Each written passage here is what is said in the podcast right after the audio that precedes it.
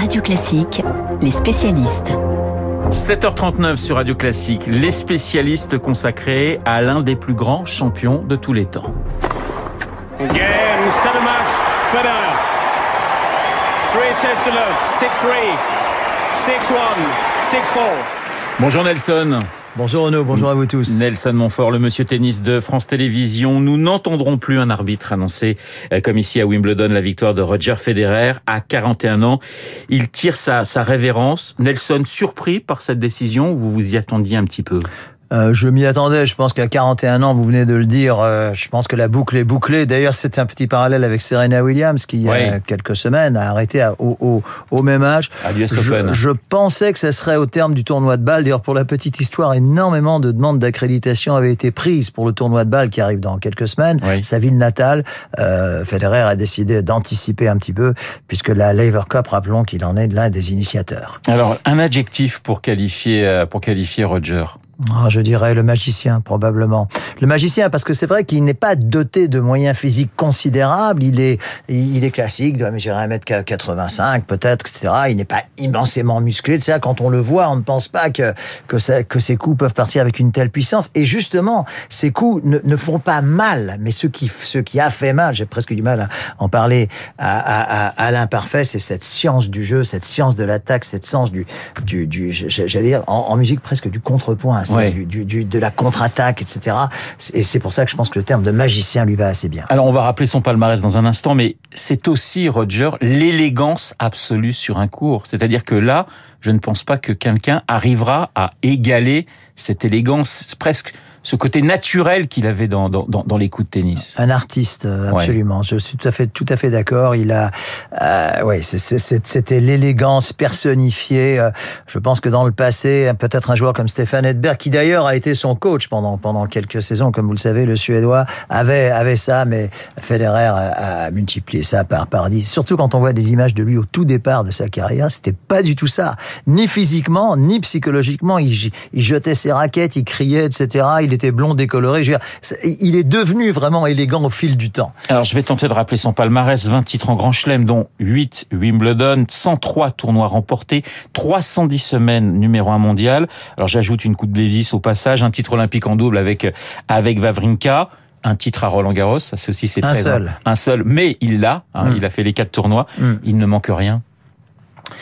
Il ne manque rien. Euh, si, il, enfin, il, il, manque quand même peut-être deux ou trois autres titres à Roland Garros. C'est ça le problème, c'est qu'il est tombé ah sur sur celui qui, qui, est généralement considéré comme le numéro un mondial de l'histoire, à savoir Rafael Nadal. Je pense d'ailleurs que Rafael Nadal et Roger Federer se disputent ce, ce, ce titre de meilleur joueur de l'histoire. Ils sont indissociables en quelque sorte. Ils sont indissociables, absolument. Alors, si on considère le nombre de euh, semaines au rang numéro un, c'est Roger qui est devant. Si on considère le nombre de tournois du Grand Chelem, qui est un un petit peu la, comment dire, la mesure ultime. C'est Rafa qui est devant. Je, je pense qu'aujourd'hui, Roger ne sera pas vexé de savoir qu'il est peut-être généralement considéré comme le deuxième joueur euh, de l'histoire. Il y a débat quand même. Il y a, y, y, a, y a, débat. Nous pouvons en parler toute la journée. Oui, c'est ça. Federer, mon ami, mon rival, a dit, a dit Rafa. C'est vrai que c'est vrai qu'ils sont indissociables. Alors évidemment dans l'adversité, mais je dirais aussi dans, dans l'amitié. C'est-à-dire qu'on peut pas parler de l'un sans parler de l'autre. Et ce qui est intéressant, Renaud, c'est que nous ne parlons pas de Djokovic, qui pourtant a un palmarès qui est assez proche, hein, très proche, mais euh, comment sur sur le plan de